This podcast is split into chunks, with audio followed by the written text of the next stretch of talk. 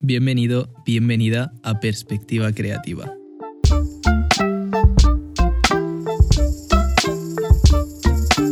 El podcast para creativos donde entrevistamos semanalmente a las personas más influyentes en el sector creativo de habla hispana. Yo soy Dense, Denzel Gua, y voy a ser tu acompañante durante este programa. Recordad que este programa lo grabamos en directo todos los martes a las 4 de la tarde hora española en mi canal de Twitch. Tenéis todos los enlaces en las notas del programa. Y antes de comenzar con el programa de hoy, quería comentar que, pues sí, todos los capítulos y todos los, eh, podcasts y entrevistas que vamos grabando se quedan resubidos tanto a YouTube como a Spotify, pero editados y recortados, ¿vale? Si queréis ver el, programa original tal cual lo grabamos en directo, por si por el motivo que fuera no, pudierais verlo en directo, pues si quieres volverlo a ver grabado tal cual estuvo en directo, es decir, el directo tal cual cogido, lo puedes ver en, mi cuenta de Twitch. Lo único que verás es que los archivos solo están disponibles para suscriptores. Esto se debe a que crear este tipo de programas no es gratis, cuesta mucho dinero y mucho trabajo y mucho esfuerzo. Y a la vez también queremos seguir mejorando la calidad de nuestro equipo, de bueno, poder contratar a gente que nos ayude a que todo este proyecto salga mejor y todo eso cuesta un dinero. Entonces, por una parte para poder financiar este proyecto y por otra parte para pues, pagarnos el trabajo que esto conlleva, los capítulos recién grabados sin ningún tipo de corte ni interrupción se quedarán subidos a Twitch, pero tendréis que pagar la suscripción de Twitch, que bueno, es muy barata, creo que no llega ni a 4 euros, pero el caso, bueno, depende también de la que cojáis, ¿no? Pero el caso es que tenéis que pagar la suscripción de Twitch para poder verlo, ¿vale? Así que bueno, también es un modo de poder apoyarnos si os gusta el trabajo que hacemos en este programa y, y todo lo que os vamos trayendo de forma gratuita, pues de ese modo podéis también apoyarnos. Así que dicho esto, me dejo de enrollar y pasamos a la entrevista con Noah, que quedó muy bien, estoy muy contento de todo y de cómo salió, así que espero que os guste y que la disfrutéis tanto como disfruté yo haciéndola.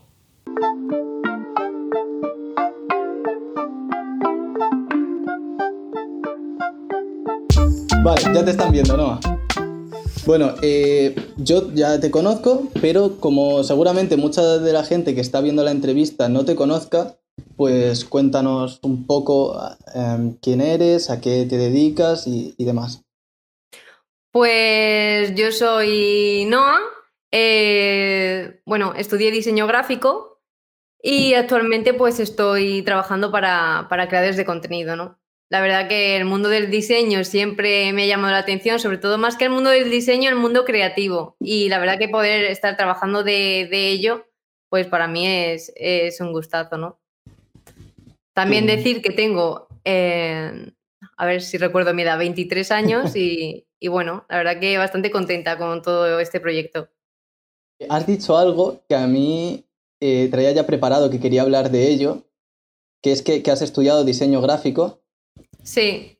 Y, y, bueno, algo que a mí me sorprendió mucho cuando empezamos, empezamos a hablar fue que la mayoría de, de, gente pues, que yo estaba viendo sus trabajos y demás eran, eran pues, personas, gente muy joven, gente que no, que no tenía, que no había estudiado nada relacionado con el diseño gráfico, ¿no? Aparte porque no estaban en la, en la edad de, de estudiar pero que, pues eso, gente que no había estudiado nada eh, relacionado con el diseño gráfico, sino que simplemente le gustaba y, bueno, un poco queriendo sin querer se, se acababa dedicando a esto.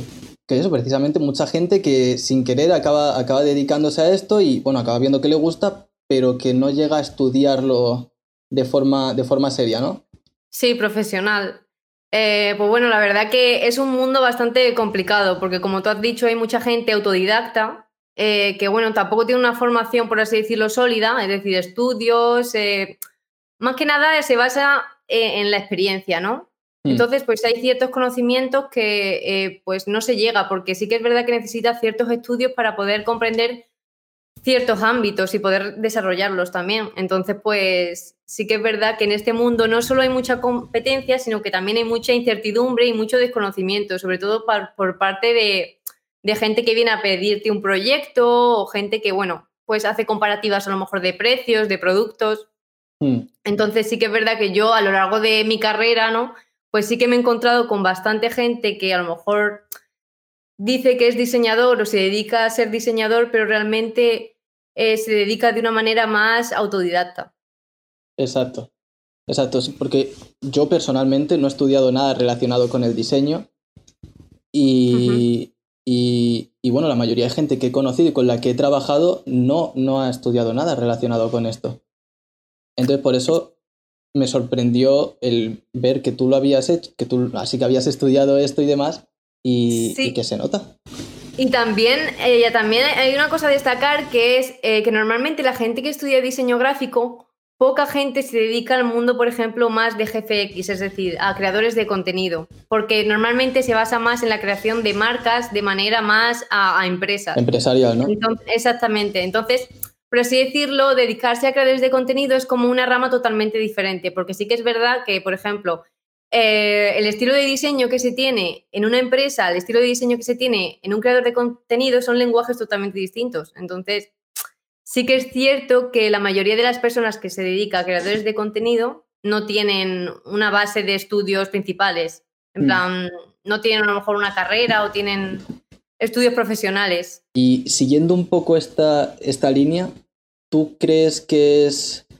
O sea, ¿tú crees que es realmente necesario llegar a estudiar una carrera de diseño? O sea, tú que la has estudiado, me gustaría que me comentes un poco, pues mira, la he estudiado y, yo creo que es súper útil y que mucha gente que no lo hace debería de estudiarla, o que igual me diga, pues hombre, está bien, pero es un poco pérdida de tiempo. ¿Tú qué crees que es?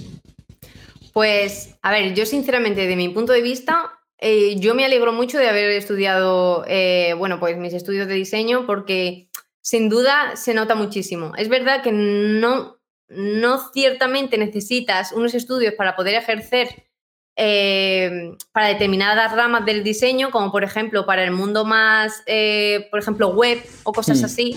Pero en el desarrollo de marca, por ejemplo, sí que necesitas unos estudios, porque hay ciertos puntos que yo creo que se basan también en una enseñanza. Entonces, si tú, por ejemplo, no has dado eh, cómo son las filosofías de las marcas, cómo funciona una marca, eh, cómo estudiar bien una competencia o, o, cómo desarrollar ciertas geometrías en un logo, cómo funciona, qué forma no funciona, cómo lo debes usar, cómo no.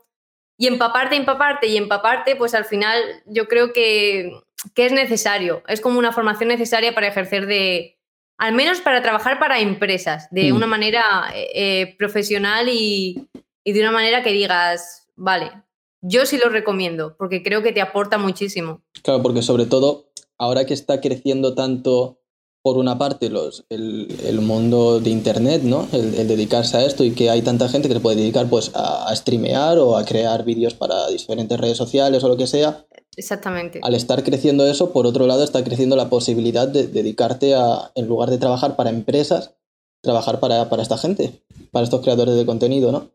Exactamente. Pero ojo, que luego yo conozco a gente que no ha tenido estudios de diseño gráfico y el mismo hecho de estar practicando, eh, viendo, leyéndose libros y demás, hace trabajos incluso mejores de gente que tiene la carrera. O sea, mm. que eso también va un poco en la persona y las mm. capacidades que tú tengas y hacia dónde las quieras llevar. También sobre todo que se puede encontrar ahora mucho, mucho contenido y mucha formación online, ¿no? Exactamente, y es una de las cosas que estás diciendo, que actualmente el contenido online, sobre todo cursos de, diseño y de cosas así, incluso vídeos de YouTube, hay muchísima gente que te enseña a hacer un montón de cosas, entonces está a pie de día. Sí. Mm. Algo que también quería hablar y que me viene perfecto justo con lo que estábamos diciendo es, tú he visto que trabajas mucho con streamers. Sí. He visto que, sueles hacer mucho diseño para streamers, ¿no? Muchos stream packs. Sí, stream packs, emotes, que... Hmm. Que la verdad que... No sé si vas a hacer una pregunta relacionada con esto. Sí, sí, pero cuéntame, cuéntame todo lo que, quieras. Vale, que yo es el primer año que estoy haciendo para creadores de contenido. En plan, el año pasado, por marzo, la primera vez que comencé haciéndole el canal a Zoom. Fue mi primer canal. Y a partir de ahí ya empecé a trabajar para creadores de contenido. O sea, que era un mundo totalmente desconocido. Eso de un emote no lo había visto yo nunca. Ni pensaba que fuese capaz de hacerlo. Porque mi rama principal no es la ilustración, es otro sector. Mi rama es el diseño. Pero bueno, la verdad que como soy una persona que le llama la atención y quiere desarrollarse siempre, me puse y la verdad que voy mejorando. Mm, o sea que además solías hacer diseño más empresarial, ¿no? Sí, siempre me he dedicado a marcas. Y, y, o sea, y que llevas muy poco haciendo haciendo diseño para, para streamers, creadores de contenido y demás. Exactamente, no hace ni un año. O sea, un año va a ser en marzo. Hostia, pues he visto mucho, o sea, lo que, el trabajo tuyo que he visto está muy, muy bien. Sí, a ver, se nota en verdad que tengo conocimiento y que, bueno, mm. al fin y al cabo, a lo primero, si te soy sincera, me costó adaptarme, pero porque del mundo empresarial al mundo del stream, mm. es verdad que es un lenguaje totalmente distinto, es decir, tiene, tiene un lenguaje diferente a la hora del diseño, es mucho más caótico, eh, depende también mucho de la persona, va mucho con la personalidad. Sin embargo, el tema de, empresarial sí que es verdad que tiene un idioma, mucho más pues, legible, por así decirlo, hmm. más ordenado. Sí, sí, sí, sí, entiendo a lo que te refieres. Mira, justo están diciendo por el chat, ha dicho Tato, es aquí donde se piden los logos a 15 euros. Sí, es un compañero mío de clase, de mis primeros años de clase. ¿Quieres, ¿Quieres que, aprovechando que estamos hablando de, precisamente gente que no, llega a estudiar diseño, sino que un poco por hobby acaba dedicándose a ello, creo que sería muy interesante eh, hablar de, precios y de cómo... O sea, ¿cómo crees tú que está de valorado, infravalorado este trabajo ahora mismo? Súper poco valorado. Es decir, quien quiere pagar ¿Mm? va a pagar. Pero realmente al ser también un mundo, al menos estamos hablando de creadores de contenido o en general. Bueno, si quieres podemos enfocarlo a los dos lados, ¿no? Por un lado a creadores de contenido y luego en general. Vale, pues en general, ¿vale? La gente no le gusta pagar por diseño porque considera que se lo puede hacer su primo, se lo puede hacer su hermano ¿Mm? o su amigo. Sí, mucha gente no valora esos, esos conocimientos, ¿no? Exactamente, pero luego realmente cuando tú vas a funcionar con un logo, vas a funcionar con una marca, tú te vas a dar cuenta que invertir en diseño es lo mejor que puedes hacer, porque no solo te está dando profesionalidad a ti, sino que estás llevando tu producto a un nivel más. Y, mm. lo primero que te entra por el ojo es el diseño siempre, para hacerlo más fácil, para que sea más visual, para un montón de cosas.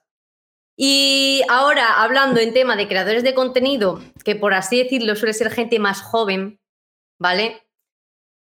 Por lo general, la, gente, dependiendo de quién, te dice, mira, lo siento, me lo hacen por 30 euros un logo, ¿vale? Que para mí eso es mm, que le van a hacer una caca desde mi punto de vista, pero les da igual pagarlo porque es como, bueno, es más barato, en plan, no veo la calidad. Ya. Pero realmente... Claro, que tampoco se llega a distinguir el trasfondo, sino que se queda en lo, Exactamente. En lo superficial no ven más allá, ni a lo mejor pueden ver el tiempo ni la profesionalidad, porque simplemente quieren que sea barato. Pero luego, creadores de contenido a lo mejor que sí quieren invertir realmente en lo que es el diseño, sí que es verdad que, pagan e incluso lo ven barato tu trabajo, hmm. porque saben que es un, trabajo de calidad. Pero es complicado, ¿eh? A mí eso también me ha pasado, lo que dices, ¿no? De que hay gente que, está dispuesta a valorarlo y que lo entiende.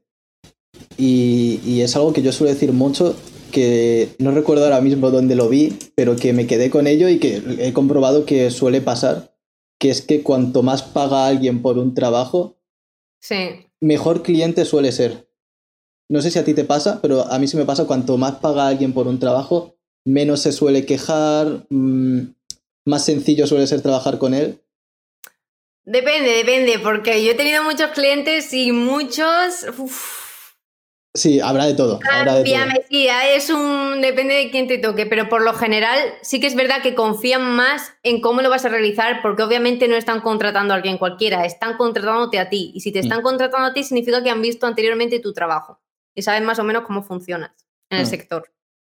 Claro, y también lo que hablábamos, ¿no? Que si es una persona que paga más, o sea, quiere decir que entiende el valor de ese trabajo y lo, lo paga, en cierto modo también entiende un poco ese trabajo, ¿no?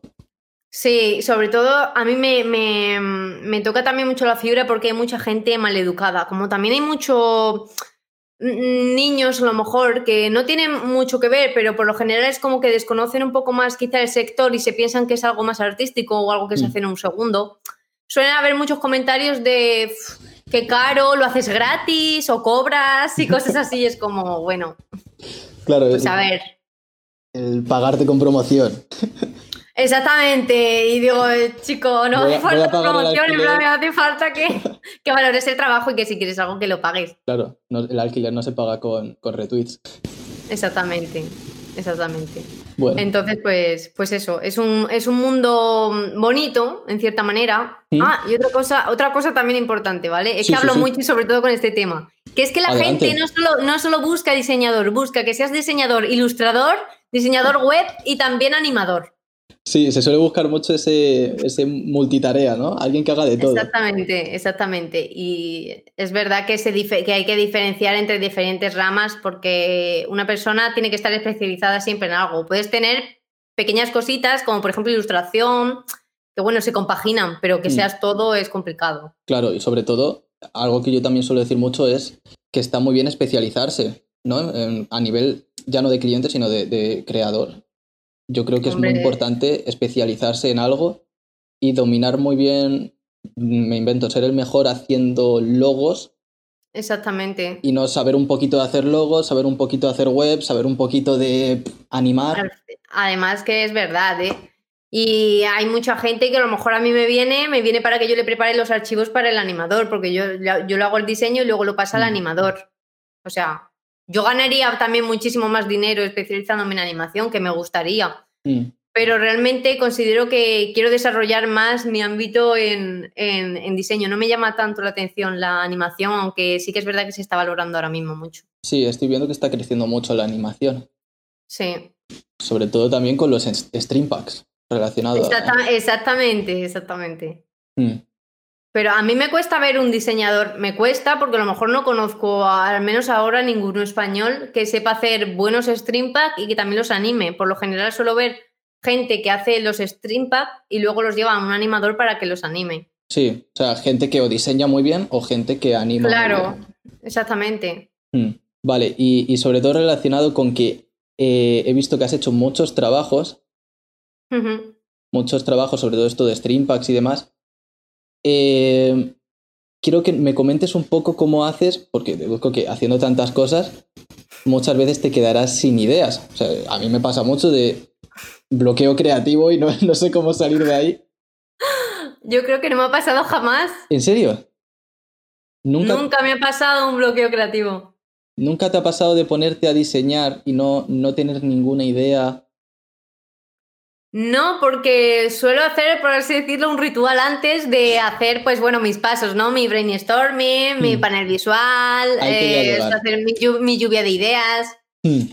Vale, vale, o sea, ahí quería llegar en parte, ¿no? A, nunca has llegado a estar en ese, en ese momento porque tienes un proceso precisamente para, en cierto modo, evitarlo, ¿no?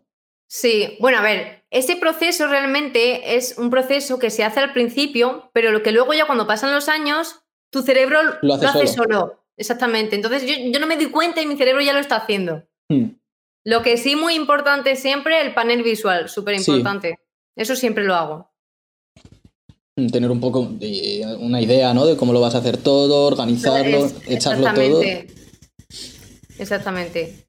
Hmm. Luego también eh, me ayuda mucho, por ejemplo, en el tema de para creadores de contenido, bueno, y para generar para las empresas, hablar con, con ellos, ¿no? ¿Qué, ¿Qué, hmm. idea tienes tú o qué quieres? Aunque luego yo les mande mi briefing. Pero siempre está bien que con el briefing, sobre todo para empresas, pues que hmm. vayas viendo más o menos que, cuáles son los colores, qué formas buscan, si buscan un tipo específico de logo, hmm. o, en, y en caso de creadores de contenido, si es un concept o un mascot.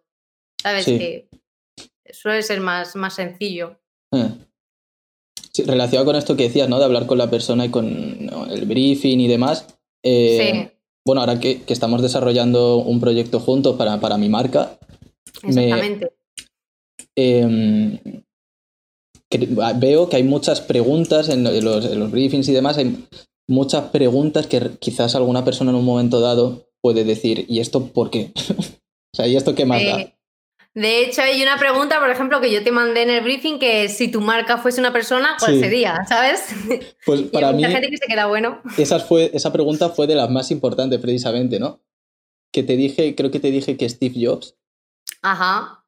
Mm, para mí eso fue muy importante porque me hizo realmente, sobre todo eh, a nivel de, de, cliente, ¿no? Y de persona que tiene una marca, me hizo ver muy bien, o sea, me hizo darle un par de vueltas a mi proyecto antes de... Sí Además, que los briefing también están un poco para eso, ¿no? Para que el mismo usuario pues se identifique y piense un poco más sobre qué es lo que quiere, qué es lo que hace y qué es lo que busca. Entonces, por eso hay muchas preguntas que se repiten muchas veces. Hmm. Pues las contestas una vez, a la segunda la piensas otra vez y digas, vale, es verdad que...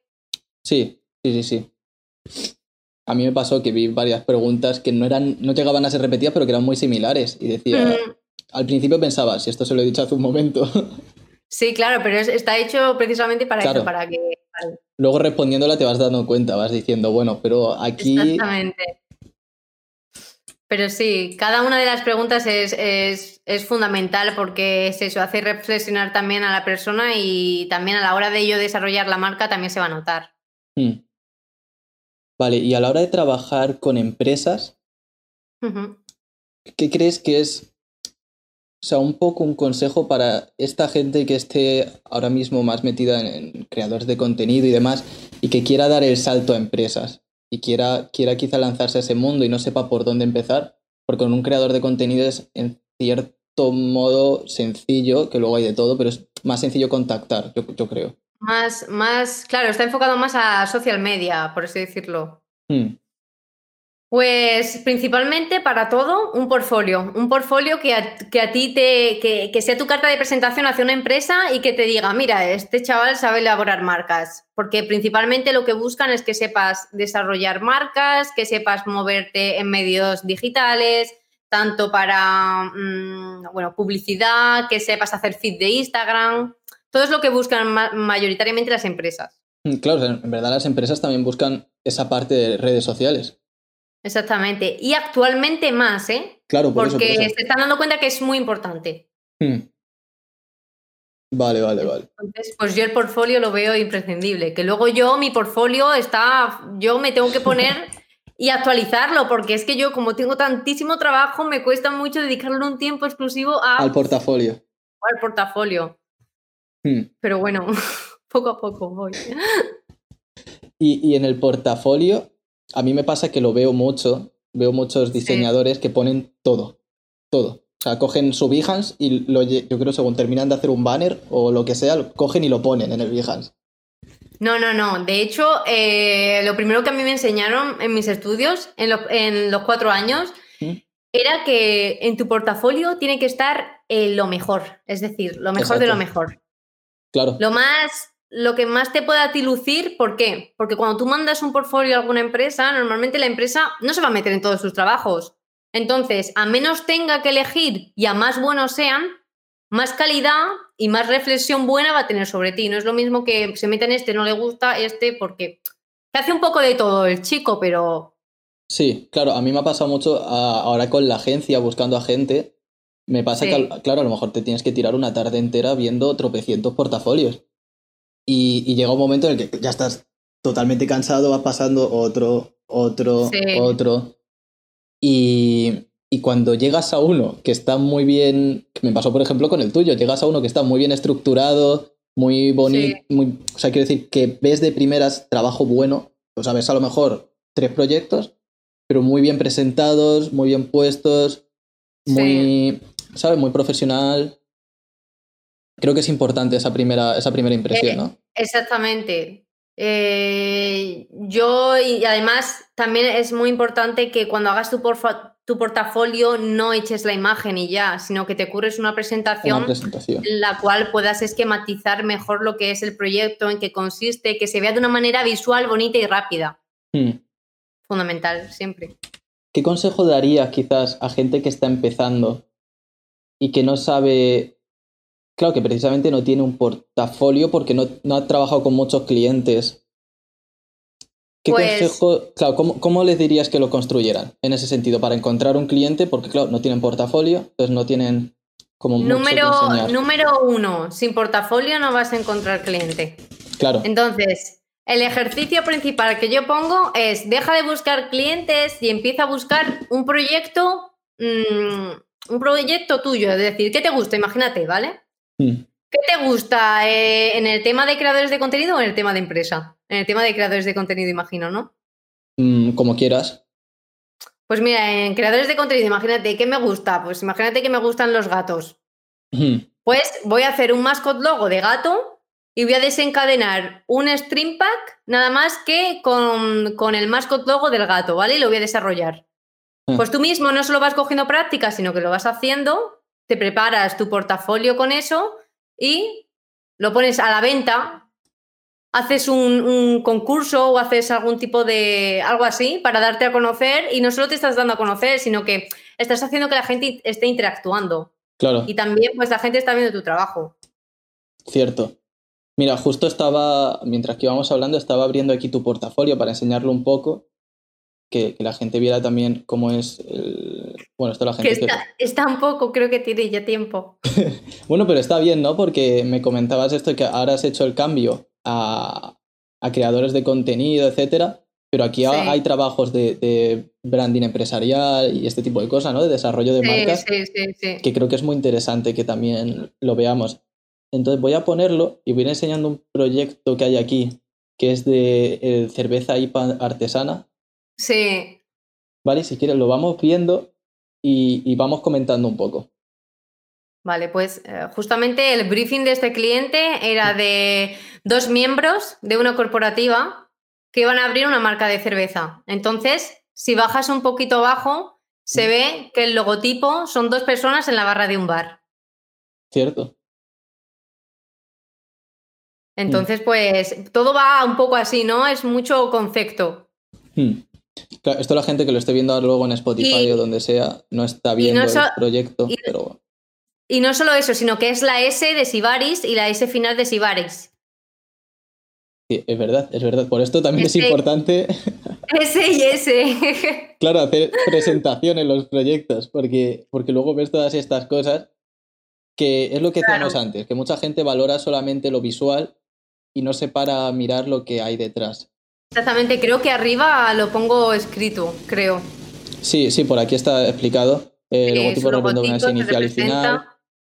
Sí, Los dos miembros de la cooperativa centradas frente a la otra y disfrutando una cerveza en sí. compañía. Hmm. entonces pues bueno, uno de también de las cosas que tenía esta cerveza era que era malagueña, entonces pues la teníamos que, que, bueno, pues simplificar así, ¿no? Entonces pues hicimos el, el, hoy cómo no me sale esto, el foro de, uy, el foro. El, ay, el faro de, Sí. de Málaga y el mar, ¿no? Que era lo más simbólico con un toque así japonés, como Mm. la ola esta japonesa.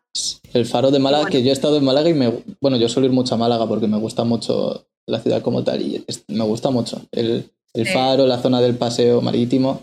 Ese faro. Entonces también una de las importancias que tiene este proyecto es que no solo está desarrollando pues eso la marca, sino también las etiquetas, como podemos ver, eh, tiene un aspecto Mm. así más industrial, con la- los granitos de trigo al final. Se pueden ver las aplicaciones. Y todos esos mock-up están hechos a mano, ¿eh? por mí, no son de internet. Entonces, aquí hay mucho más trabajo del, del que puede llegar a parecer.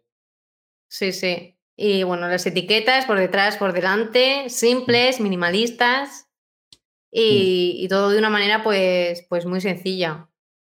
Que también. También. lo hablábamos antes, me has dicho que a ti te daba la sensación de que el mundo, el mundo de, de creadores de contenido, etcétera, era más. Sí.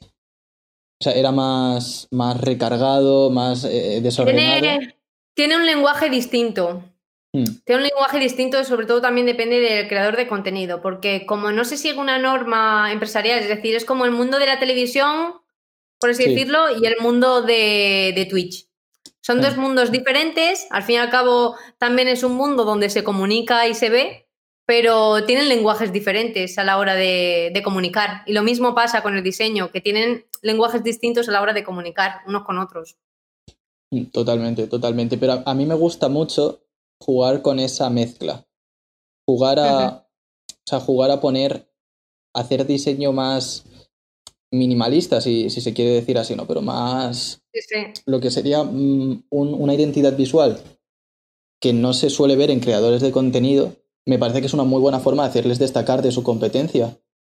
Sí, de hecho yo la última, el último stream pack que estoy haciendo para Nessus, que es un creador de contenido también, que va a iniciar ahora, ¿Mm? eh, su marca es muy, muy tipo empresarial porque es muy minimalista, juega mucho con, con los negros eh, sigue mucho los patrones de, bueno, de la estructura, con las retículas y tal, y bueno, al fin y al cabo...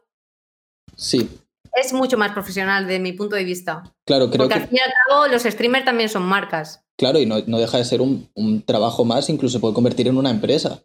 Exactamente, es decir, tu logo no solo te tiene que servir para un determinado sector, tu logo es tu marca personal y es la que tú vas a desarrollar en diferentes ámbitos. Claro, claro, y que tiene que ir creciendo contigo. Exactamente. Yo, por ejemplo, mi logo, ¿vale? Yo lo hice rápido, pero para ponerle una pequeña firma, a, sobre todo para creadores de contenido. Yo luego tengo otro tipo de, logos para, pero porque son lenguajes diferentes. Entonces. sí. Hmm. Pero precisamente eso, que yo creo que es interesante el que por el hecho de que sea un sector quizá más joven, más que empezó un poco sin querer y se ha acabado convirtiendo en un en, un, en, los trabajos de ahora. Sí. Yo creo que aún así no, es, no hace falta descuidarlo tanto y en cierto modo muchas veces dejarlo tan lo que Tengo clientes que, bueno, pues a lo mejor van por temáticas, es mm. decir, eh, quieren una temática pues muy recargada, quieren que sea muy llamativa y, bueno, yo lo intento hacer llamativa dentro de las reglas del diseño. Es decir, siempre que tenga una jerarquía organizada. No te voy a hacer ahí un festival. Claro. Ser algo recargado, pero siguiendo un patrón. Pero sí que es mm. verdad que, por ejemplo, ese patrón en el mundo empresarial está descalificado, pero porque tiene otro lenguaje. Mm. Claro, yo es lo que veo, que ahora se está fusionando un poco, ¿no? Entre muchas, muchas marcas del mundo empresarial que se intentan acercar a los jóvenes entonces hacen un diseño más, más desordenado, más loco.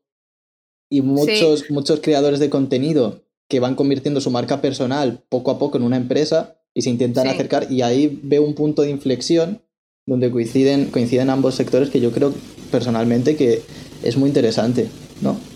Sí, yo lo, justamente lo que te iba a decir es que, por ejemplo, un creador de contenido que considero que tiene una marca muy que la, lleva, la quiere llevar al mundo empresarial, es decir, que cuida mucho más lo que es la imagen, que sea legible, que se vea todo mucho más fino, por ejemplo, sería el canal, por ejemplo, de Manute.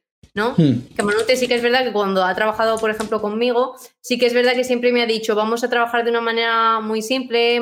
También es verdad que él viene de publicidad, entonces concibe más el, aspecto este de, trabajar desde un punto de vista más publicitario. Sí, Manute, que a mí me gusta mucho el marketing y Manute se le suele usar mucho para muchos ejemplos.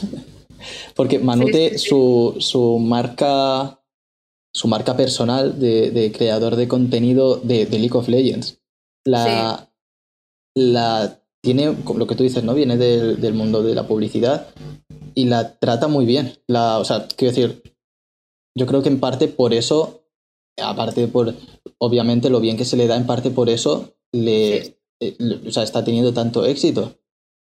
Sí, lleva, es que también ten en cuenta que al fin y al cabo tu marca personal es un escaparate.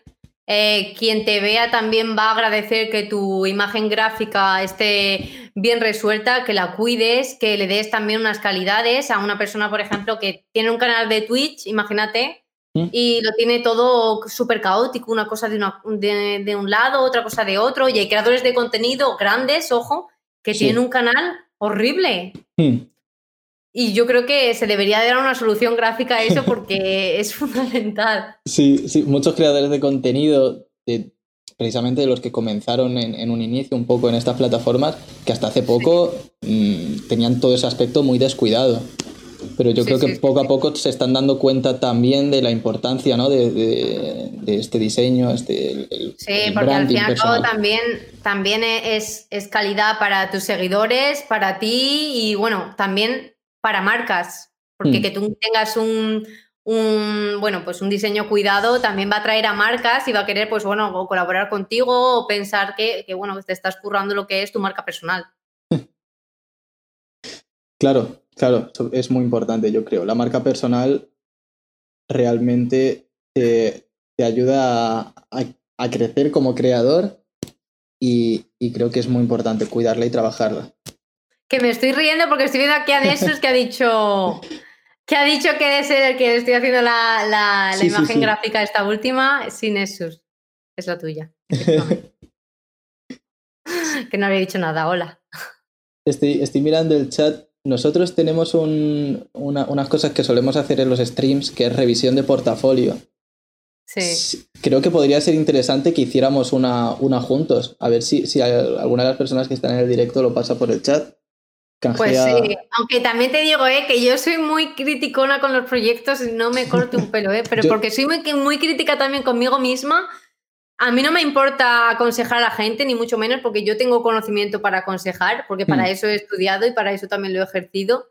Pero sí que es verdad que soy muy crítica con los proyectos, pero porque soy muy perfeccionista. Pero si, por ejemplo, critico algo, no es a mal, sino para, hmm. bueno, pues para un punto de mejora. Creo que eso, eso es, creo que eso está muy bien, en cierto, en cierto modo, ¿no? Porque a mí me, cuando veo tanto ese, como ese no querer, no querer ser prepotente, que lo entiendo, claro, pero es que no es, no es ser prepotente, ¿no? Sino es ser, es ser realista, en cierto modo. y además, es lo que tú dices, porque yo aprendí esta forma de ser de un profesor eh, que lo tuve en primer año. Hmm. Que el trabajo era hacer, representar, por así decirlo, las diferentes estaciones del año eh, de una forma original. Yo le hice unos árboles con diferentes tipos de hojas. Sí. y, él me dijo, esto es una mierda, me lo dijo así literal, ¿eh? Y yo estuve tiempo haciendo el trabajo, me dijo, esto es una mierda. Y le dije en plan, ¿en serio me estás diciendo que es una mierda? Y dice, pues a lo mejor me lo hace otro compañero, le digo que está muy bien, pero para tu capacidad esto es una completa mierda, hazme otra cosa. Y es verdad que cuando veía algún trabajo que estaba mal, le decía, dale una vuelta para que tú lo reflexionases y te decía las mm. cosas tal cual. Claro, ese realismo yo creo que está muy bien. Pues sí. Sobre todo esa gente que, que, coño, al final sabe, que sabe mucho de un aspecto y que no, no se lo calla por ser por ser más amable en cierto momento o cosas así, ¿no? Sino que si yo sé que sé mucho sobre esto y que te puedo ayudar con mi conocimiento, no tengo ningún momento, en un momento, no tengo ningún problema en un momento dado en decirte no tienes ni puta idea de lo que estás haciendo para, escúchame. Exactamente. A mí muchas veces me pasa que mi seguridad muchas veces a la hora de hablar sobre los temas de diseño eh, me hace parecer prepotente, pero por cómo digo las cosas, quizá de no, esto, porque yo lo tengo tan asimilado que a lo mm. mejor una cosa no es así, que la gente a lo mejor se lo puede tomar como, joder, vaya chica más. No, no te lo digo de, la manera prepotente, te lo digo para, para enseñarte, para decirte que esto está mal. No te voy a decir, bueno, es mejorable, no, te voy a decir en qué falla. Falla mm. esto por esto. Claro, claro. Algo que hay un creador de contenido de diseño gráfico que es Marco Creativo, no sé si le conoces.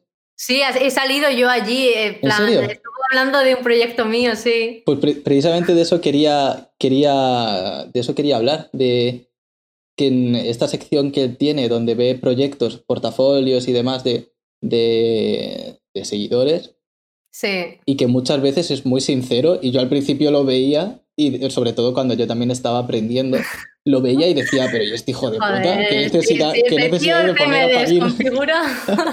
¿Qué necesidad de poner a parir a esta persona? Pero luego, claro. según yo también voy aprendiendo, digo, hostia, es que es normal, es que vaya barbaridad ha hecho y que, está, está, bien ese realismo y esa dosis de, realidad. Sí, sinceramente, si te soy sincera, yo también llevaba mucho tiempo queriendo hacer con un compañero, pues esto, eh, un, un, programa de diseño, porque eso, me gusta también compartir, pues bueno, ya que tengo experiencia y conocimiento, pues compartirla. Y, sé que es un sector muy grande y que mucha gente quiere aprender y mm. desconoce. Y bueno, el hecho de, por ejemplo, hablar sobre proyectos y cosas así, pues no solo es fundamental para el crecimiento de la otra persona, sino también es satisfactorio para, para mí, ¿no? Para cualquiera que esté dando, pues, por así decirlo, esa, esa crítica constructiva. Sí, sí, sí, Y lo que decíamos al, al principio de, de la entrevista, ¿no? Que hay mucha gente que no estudia diseño, que está ahora aprendiendo, mucha gente joven que hmm. está aprendiendo a, base de, esto, de internet y demás, y que le viene muy bien que haya gente que hable de esto a nivel más profesional, ¿no? No simplemente de, pues mira, yo entro en Photoshop y con mi último pack FX pongo cuatro luces y hago un diseño guapísimo, sino gente que de verdad le diga, no, mira, estas son las bases del branding, estas son las bases de, de crear esta marca, esta identidad visual, y sobre todo también y sobre todo también qué programa usar para cada cosa. Es decir, no vas a usar, no vas a hacer un, lo siento, pero un logo no se hace en Photoshop. No. claro. Un logo se hace en Illustrator. Esto No también hay más. quería que lo habláramos, pero no sabía cómo introducirlo. Tenía, tengo aquí hecho una- unas notas de, de lo que quería preguntarte y tenía puesto, así tal cual lo tenía apuntado, ¿para qué usas Illustrator y para qué Photoshop? Pero no, no sabía aún cómo preguntártelo y, y me, me gusta cómo lo has introducido, ¿no? Sí, pues muy simple. Eh, Photoshop trabaja con pixel, Illustrator trabaja, trabaja con vector. Entonces, si vas a realizar un logo, lo que busca el cliente es que su logo, si, si se imprime a gran escala o en pequeña escala, no se vea pixelado. Entonces, siempre lo vas a trabajar en Illustrator, que da igual el tamaño en el que lo, lo utilices, que siempre se va a imprimir bien, Claro, porque está en vectorial. exacto. Eso, por ejemplo, lo, lo que decíamos, que mucha gente que como no ha estudiado, no ha estudiado esto, no conoce eso. Le dice vectorial. Yo me acuerdo, tengo un amigo que su padre es diseñador gráfico y cuando yo, Mm. yo empezaba en todo esto y le enseñé un banner de YouTube que había hecho y me dijo, Sí. "Oye, ¿qué, qué, qué mierda es esta? y, y lo había hecho todo en, creo que ni siquiera era en Photoshop, era en el programa este que se utiliza en línea, no me acuerdo cómo se llamaba, Madre mía. en un programa estos que se, se utiliza en el Google. Me en- estoy en poniendo mala porque, porque es que el otro día también hubo una empresa que me dijo que hacían los logos con una aplicación y yo como hola, Sí, con, con algún programa de estos que pones. que hacía la base en la aplicación y luego lo retocaba en los programas y yo como bueno, a la mierda el briefing, es que es verdad. Claro. Exacto, exacto, eso pasa mucho. Y me acuerdo que me dijo, me dijo el padre de este amigo, me dijo, ¿sabes lo que es un vector? Y porque él me vio que aunque hubiera hecho una, una mierda, que me gustaba esto y que quería aprender, ¿no? Y me dijo, ¿sabes lo que es un vector? Y le dije, es- es no. fun- es fundamental. De hecho, en, la- en mi primera clase lo que era la distinción entre vector y píxel. "Hmm, claro, es algo muy importante. Es de- Muy muy, básico, pero muy importante. Vale, nos han canjeado un, un revisión de portafolio. Lo único que, bueno, Oh. es na- Vale, así de primera, sin entrar a ver ningún proyecto, sino viendo por encima el, el portafolio, ¿a ti qué sensación te da? A mí, sinceramente, Sí, sí, total No está- sinceridad. no, no está mal, pero es muy importante que no parezca todo igual. Porque al fin y al cabo le estás dando, no le estás dando la importancia que tiene cada cosa. Es muy importante la portada. Sí. Exacto, eso quería comentar yo, que se tiende mucho a, a hacer como una plantilla y hacer todas las portadas iguales. Se tiende, pero de verdad es muy importante que cada cosa tenga una portada. Sí, yo creo que sí, ¿no? Presentar cada proyecto por separado. Bueno, si por ejemplo en este caso vemos que ha hecho varias eh, stream transition, varias, varias transiciones. Sí. Vale, ok, quizá no vas a hacer un proyecto solo para una transición, ¿no? Sino que las quieres poner todas juntas en el caso de que no hayas desarrollado todo el stream pack, sino solo la transición. Entonces, vale, quizá puede ser interesante poner solo eso. Exactamente. Además que da la sensación, la primera sensación que te da es a lo mejor de vagueza, ¿no? Que, uf, Hmm, a ver, ¿en cuál me meto? claro, No es en cuál te llama mejor el ojo, porque todas tienen la misma pinta. claro, Tienes que jugar como si fuesen platos distintos. Muy bien. Sí, sí, sí, totalmente. A mí lo que me transmite esto es como muy... que es amateur. ¿no? O Sí. muy como más principiante. Y creo que está muy bien el, el currarte... Ojo, a- Aitor Uribe, vale, ojo Aitor, no te estoy, no estoy diciendo para nada que, que- que no tengas ni idea de diseño, sino que das esa impresión, ¿sabes? Entonces, esa es la pena, que si sabes Claro. mucho, estás dando la impresión de que no lo sabes. Exactamente. Es decir, todo esto dicho desde una manera constructiva. Claro, Porque a mí me hubiese encantado que alguien me viniese y me dijese, mira, sí. Hmm. Claro, estar haciendo esto muy mal. claro, que alguien, alguien nos dijera si tienes, eso. si tienes proyectos buenos, es una pena que a lo mejor la portada no sea. Claro. Es como la miniatura de un vídeo, da igual lo bueno que sea el vídeo, ¿no? Si la miniatura no llama. Vale. Aquí vemos que presenta. Bueno, no, no sé cuál estás viendo tú. ¿Estás viendo las transiciones de stream? Eh, no, no, estoy viendo justo lo que estás emitiendo en directo para comentarle a la par. Ah, vale, vale, genial entonces. Vale. Ok. Esto se puede poner. ¿Ves? que- Muy, muy mal en ese aspecto porque Dime. yo, sinceramente, eh, hubiera puesto a lo mejor el diseño de la, de la mm, si yo lo hubiera hecho, el diseño de la transición, ya que se ha currado, por así decirlo, un diseño, y Mm. después cómo funciona en animado, sin ningún vídeo de fondo, simplemente el movimiento. Claro, con un croma, aunque sea, ¿no? Exactamente. Eh, Claro, porque es, es lo que yo le iba a decir. Creo que esto es- está la opción de ponerlo para que se reproduzca como un GIF, sin que tú tengas que estar dándole clic. Entonces, hacer lo que. Lo que tú dices, ¿no? De poner el diseño como tal y debajo quizás el GIF de cómo funciona. Exactamente. Es mucho más fluido. Mm. Bueno, y, y aquí más o menos igual.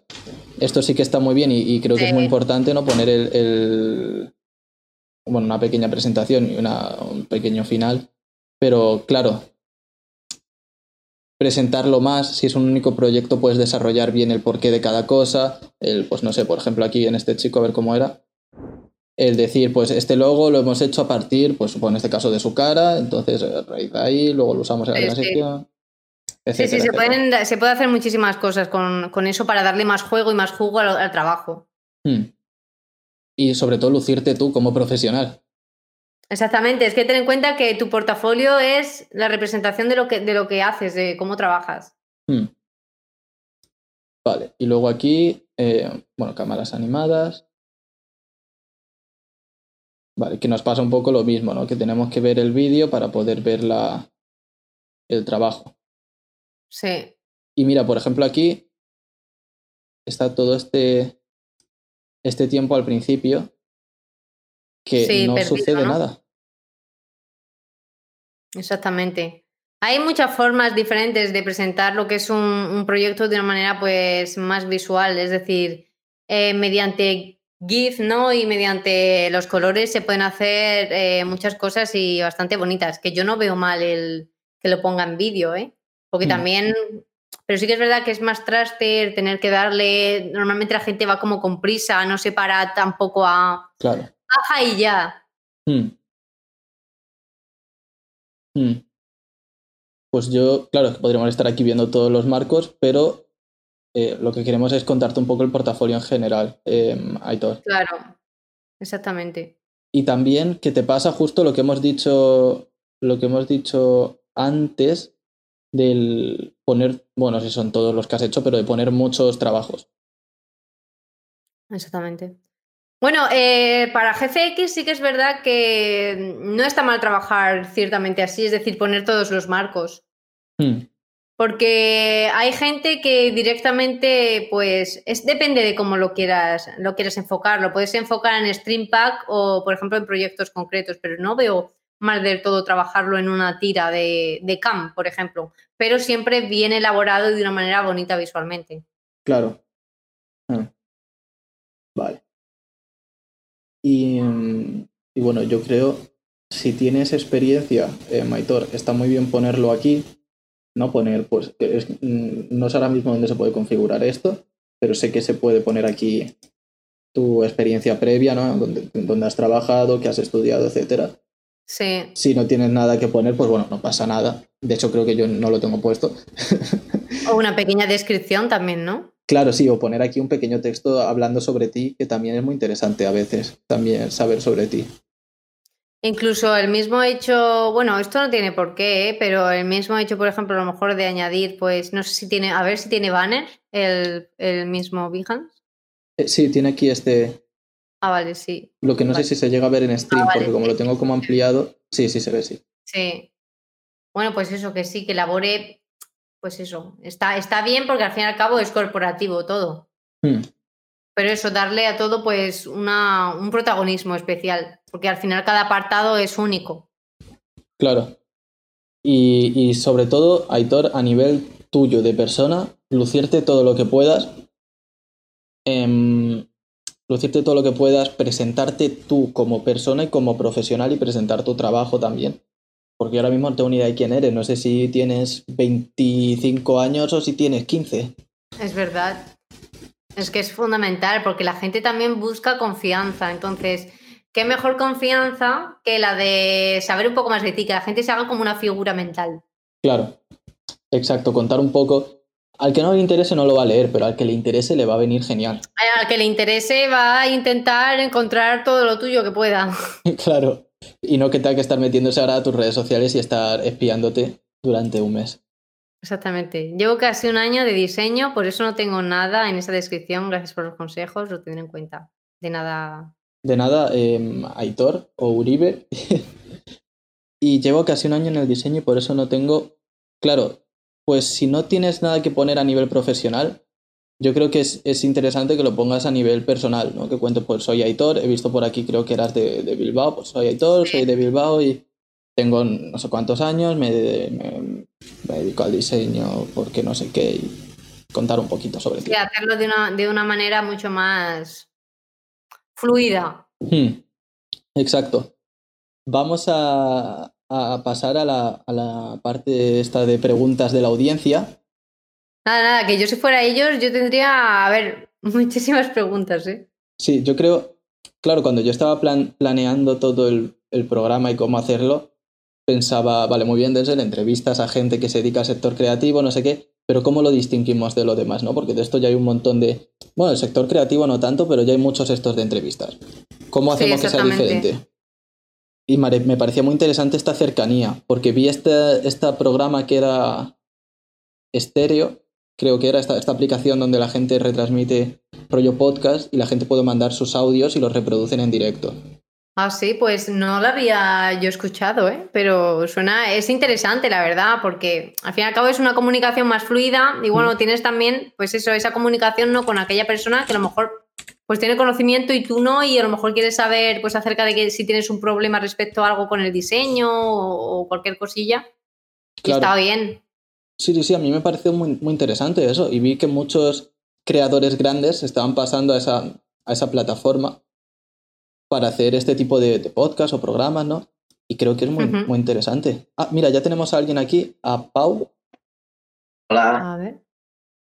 Hola. Hola, ¿se me escucha bien? Sí, se, te escucha. bien, Pau. Cuéntanos. Buenas, mira, pues soy Pau y quería preguntarte eh, qué estudios ah, hiciste después de bachiller o qué estudios hiciste para acabar haciendo lo, que estás haciendo ahora.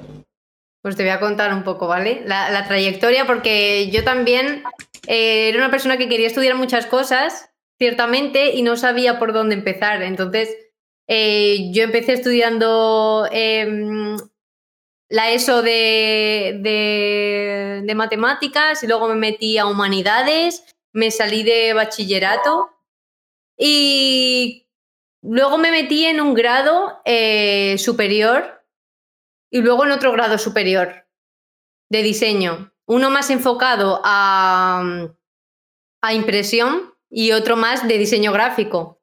Entonces, Gracias a eso, eh, pues aparte de que por mis conocimientos, ¿no? Porque yo sé que mucha gente que venía conmigo a clase realmente con esos cursos no ha seguido trabajando de diseñador gráfico. Es decir, en diseño gráfico lo que cuenta mucho es que tú tengas pasión por eso y que sigas eh, actualizándote mucho y que sigas trabajando mucho por tu cuenta porque a ti te gusta.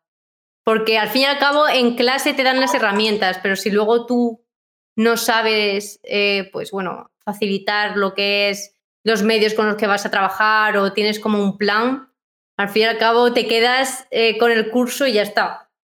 Entonces yo lo que hice fue un grado superior de asistencia al producto gráfico impreso, que eran los tipos de materiales, eh, donde se imprime, iniciación en el diseño gráfico. Y luego ya sí que es verdad que estuve en una, en una escuela de arte, las dos eran escuelas de arte, haciendo un grado superior en diseño gráfico y publicidad.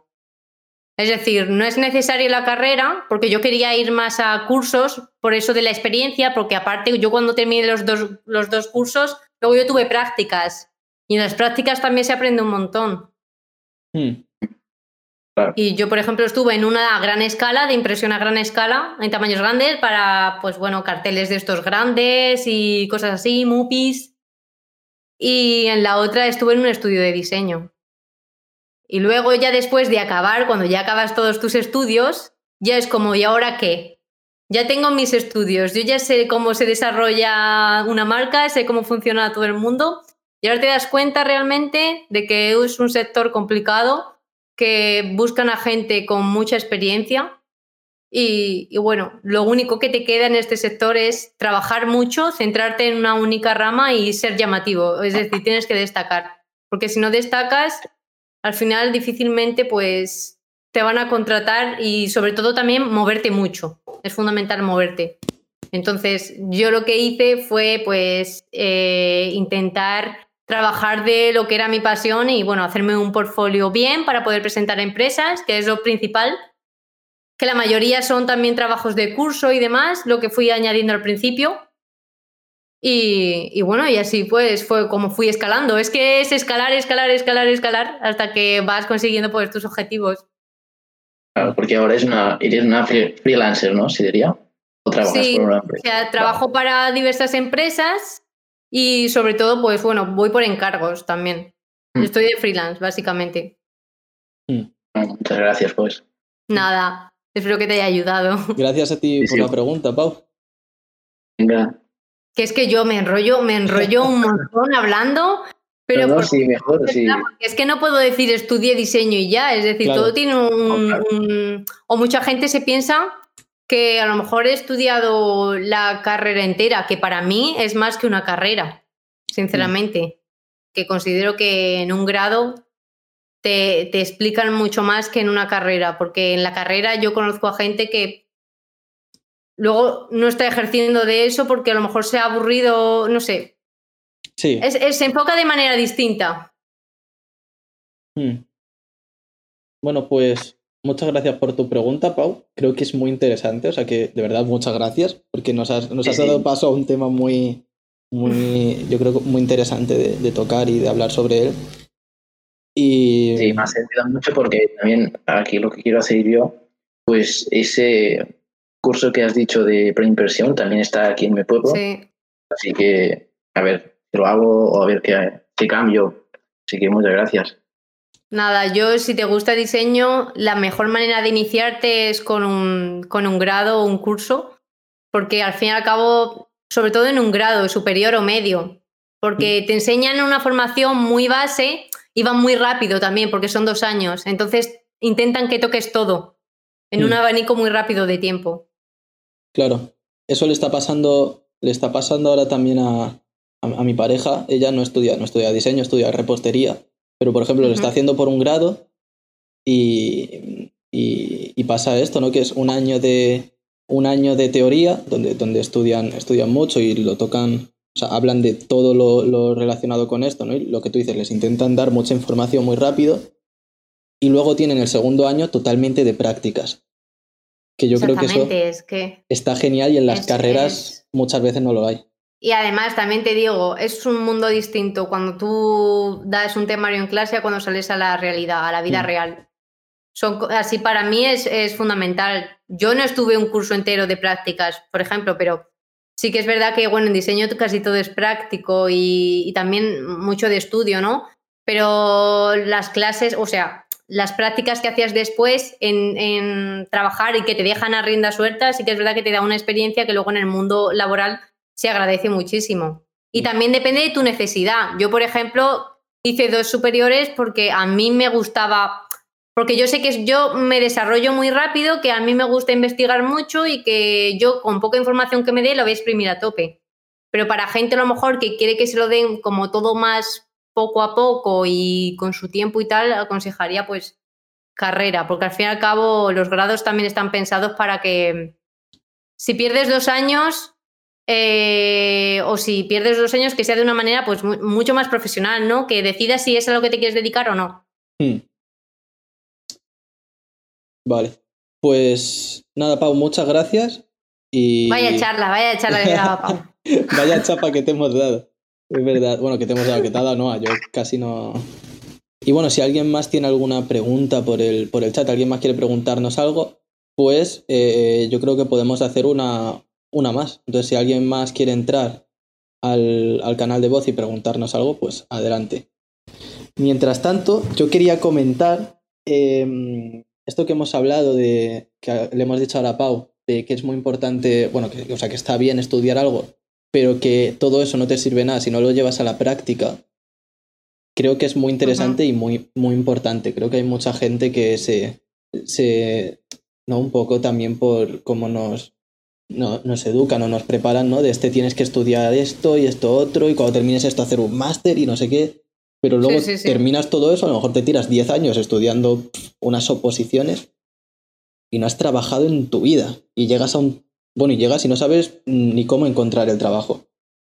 Exactamente. Yo conozco a gente, por ejemplo, que eso se ha sacado la carrera o se ha sacado un curso y, bueno, no está trabajando de diseño gráfico realmente. Eh, luego se ha dado cuenta que no era lo que le gustaba o que era muy complicado salir a, a flote en este mundo y no se ha puesto las pilas. Pero realmente eso es porque no tienes pasión en el sector. Si tú tienes pasión en el sector, confías en ti mismo y desarrollas diferentes tipos de, bueno, pues de artículos, de marcas y demás, al fin y al cabo tu trabajo siempre va a salir a flote y vas a intentar vivir de lo que a ti te gusta. Hmm. Pero sobre todo actualizarse, porque el mundo del diseño es estar constantemente actualizado, no parar de moverse y es todos los días a ver qué pasa, ¿sabes? Porque tienes que estar todo el rato pues moviéndote, innovando también mucho. Tener, tener un portfolio pues llamativo. Hmm. De hecho, eh, relacionado con lo de antes, de que hay ahora mucha gente muy joven dedicándose a esto, yo lo comentaba hace poco con, David, que es, bueno, eh, la gente del directo igual sí que le conoce, que es nuestro, nuestro yo le digo nuestro multiusos en Wavisuals porque hace literalmente de todo. y, y, lo comentaba con él que hay mucha, bueno, estamos hablando de una persona en concreto, pero hay mucha gente ahora que, bueno, pues con esto de que, de que ahora hay muchos niños también, mucha gente más joven que empieza en esto, pues eh, así, ¿no? Un poco medio jugando, medio tomándoselo en serio y acaban, y acaban dedicándose a ello. Y lo hablamos. Encuentran una, una, pasión, sí. Claro. Y, y hablábamos de toda esta gente que ahora tienen, no sé, 14 años y que jugueteando con el Photoshop, a lo mejor, pues, oye, incluso a lo mejor ni cobran por su trabajo. Que bueno, eso ya es otro tema. Yo he, visto, yo he visto a veces también 3 euros y cosas así. claro, cobran muy poco o casi no cobran, que eso en parte es negativo luego a nivel general para todos. Pero en el lado positivo, toda esa gente, cuando llegue a la edad de ponerse a trabajar, la de experiencia que van a tener acumulada es impresionante, ¿no? Y eso muchas veces es mucho mejor que haber estudiado cualquier cosa. Todos esos, todos esos años trabajando, que obviamente o sea, es importante tener esas bases y esa, esa formación, pero tiene mucha práctica. Yo, yo tenía un compañero en clase que su tío era mm, diseñador y él siempre estaba con él desde que era pequeño. Hmm. Pero él lo que hacía era eso, cosas más creativas y demás, no se metía mucho en el tema más, por ejemplo, de marcas. Entonces, cuando se metió en el curso este, porque le faltaba exactamente la formación más, pues, pues, más estudiantil, ¿no? Más de saber conceptos. Y no mm. solo también conceptos, sino también técnicas y cosas así, que luego a la hora de desarrollarte a ti va a ser mucho mejor. Mm. Porque siempre va a ser mejor los conocimientos que te puedan aportar que los que, o sea, más conocimiento mejor para ti. Entonces, pues yo creo que también es importante que vayas a tener mucha experiencia, pero, pero busca, busca bien esa formación, porque si tienes talento ya y experiencia más la formación, vas a ser una bomba. Es, el, es el combo perfecto. Vas a ser una bomba, exactamente. Mm. Bueno, pues viendo que no hay más preguntas así del canal de voz y demás, y que ya hemos hablado de muchas, muchas cosas, y yo creo que muy, muy, muy interesantes, espero que hayamos podido ayudar, ayudar a mucha gente en el chat. Yo creo que hemos, hemos hablado de muchas cosas, en verdad. Pues, eh, pues sí, de un montón de cosas. de un montón de cosas. Pero bueno, es, es, interesante realmente también. Sí, sí, sí, totalmente. Ah, bueno, y también, aparte de, dos superiores, también he hecho muchos cursos con, diseñadores reconocidos, es decir, cursos de estos de dos días, de tres días. Sí, intensivos. Que son, eh, que son intensivos, que ahí se aprende un montonazo. Hmm. Sí, o sea que también, lo, también lo recomiendo me pasó a mí hace poco con, bueno, yo me dedico también a la interpretación y estaba en el, en, creo que fue en septiembre, estaba en el rodaje de, una serie con, con, con, Ismael, Ismael Abadal, un, un, compañero de la serie, y me decía, ¿tú dónde estudias interpretación? Y le dije, pues yo estudio aquí en, en Cristina Rota, que justo estábamos grabando cerca de Lavapiés, y le dije, pues estoy aquí en Cristina Rota, que además está aquí cerca, no sé qué. Y me dice, a ver, lo voy a mirar y lo estuve mirando en el Maps y me dijo, hostia, pues me voy a pasar a ver si tienen algún curso intensivo. Sí, es súper bien para todo. Y él tiene, él, es, eh, tiene mucha más experiencia como actor que yo, él, es mucho más reconocido, lleva ya más tiempo. Y, y, me quedé flipando y dije, pero no sueles ir a academias de forma regular. Y, me explicó que muchas veces él solía formarse así, ¿no? Yendo a cursos intensivos porque al final es dosificarte la información más importante en, en poco tiempo. Van al grano. Claro. Y que es muy, muy interesante eso también. Y, joder, yo creo que es muy, muy, bueno, que es muy interesante. Es, eh, es, muy, muy importante para mí y además trabajar con grandes, eh, pues eso, hmm. con diseñadores reconocidos españoles. Hmm. También da contactos, que quieras que no es muy importante. y contactos, saber cuál es su método de trabajo, cómo trabaja, hmm. es que... Conocerlo por dentro. Sí, y te, bueno, te da pues soluciones gráficas que a lo mejor tú no eres capaz de llegar y quizá pues él sí, y al fin y al cabo eso también se absorbe, se aprende, es como, es como todo, ¿no? Hmm. Hmm. Cierto. Pues, pues nada, no, yo creo que hemos hablado de muchas cosas muy interesantes todas. Creo que hemos aportado, aportado mucho valor y espero que resuelto muchas dudas. a mí me ha encantado, ¿eh? Me ha encantado. A mí también me ha gustado mucho. creo que ha estado muy bien, muy bien la charla. Y sobre todo que al final ha sido lo que te comentaba antes, antes fuera de cámaras, que ha sido más una charla que una entrevista, que es como yo quiero enfocarlo, ¿no? No quiero, no quiero interrogaros. sí, que sea más, pues eso, una, charla más fluida, no tanto un interrogatorio. Hmm. Así que nada, pues... Yo muy, yo muy contenta y nada, la gente que esté por aquí, que se esté dedicando a este mundo, pues eso, mucho ánimo, esforzarse un montón y, y nada, hay que a tope. Sí. Y, y nada, dicho esto, han preguntado antes por el chat cuál era tu portafolio y tus redes. Si quieres pasarlas por el chat. Pues me pilles ahora un poco que no las tengo a mano. Bueno, Pero si quieres yo voy echando aquí la chapa de mi discurso de final del programa y mientras tú lo buscas vale, si quieres. Vale, vale, perfecto. Vale, pues a ver, déjame que me busco mi, mi esta, con mi cámara. Vale, pues em, chicos, espero que os haya gustado mucho la entrevista de hoy, que hayáis sobre todo aprendido muchas cosas muy interesantes que hemos visto y que hemos tocado. Em, recordad que si no lo habéis podido ver en directo, lo tendréis luego resubido. Bueno, claro, si estáis ahora en directo, esto no lo, no lo escucháis, ¿vale? Pero para la gente que lo vea luego. Em, si estáis ahora, si lo estáis viendo en Spotify, ¿vale? Que sepáis que luego está eso, en Spotify, en YouTube también lo resubiremos, ya editado y demás. Y que también lo tendréis en, eh, bueno, tendréis por ahí clips por si queréis acceder a más contenidos, etcétera, ¿no? De los pequeños temas que hemos ido tocando. Así que nada, un placer haber estado aquí con Noah, haber charlado de tantos temas tan interesantes y que el próximo programa será el martes, el martes que viene a las 4, ¿vale? Como siempre. Em, os voy a dar una pequeña pista del próximo invitado. va a ser un creador de contenido con el que yo suelo trabajar mucho y es uno de los creadores de contenido más grandes de su sector em, de habla hispana. Así que nada, ya, hasta aquí la pildorita de, de hype. Y ha dejado ahí la bomba. ¿Tienes por ahí eso, no? Para ir pasándolo por el chat. Sí, sí. Dejo mi, mi Twitter, ¿vale? Y también dejo pues mi portafolio, que ahora mismo en Twitter es oh. donde más podéis encontrar cosas para creadores de contenido. Igual, en multimedia. Igual, te, igual, te, echan. Igual te, te, banean el comentario. O sea, te echan, no, perdón. Ah, sí, es verdad, me lo han echado. Por el bot. Si quieres ponérmelo a mí por Discord y yo lo pongo. Vale, perfecto. Ah, mira, también lo puede pasar Pau, que como es moderador, pues él también puede ponerlo. Pero si no, mándamelo por Discord y lo pongo yo también. Vale, y este es, el portafolio más enfocado a, empresas. Vale.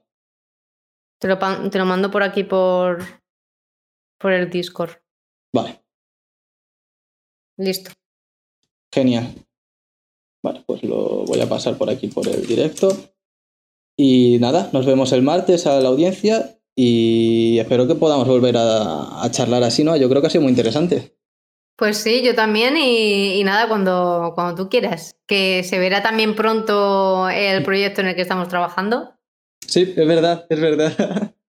Que no hemos dicho nada de eso, pero que se verá pronto que está quedando algo muy chulo. A mí me gusta mucho. Yo ya te lo he dicho a ti, pero bueno, y también lo he dicho en directo, porque como en directo yo también me pongo a contar. De hecho, en directo he enseñado parte del proyecto se lo dije el otro día, dije, me ha preguntado, me ha preguntado la diseñadora que está haciéndolo si puede enseñarlo en redes o cuándo va a poder enseñarlo. Y le he dicho que se esperara que lo lanzáramos, no sé qué, y luego me he dado cuenta de que lo estoy enseñando yo en directo, pero bueno. Que, bueno, sin problema, no pasa nada. que está quedando muy bien y que me gusta mucho, yo creo que va a ser muy guay. Sí, sí, está, está muy bien. pues nada. ha, sido, ha sido un placer y, y nada, chicos, pues me despido. Un besito.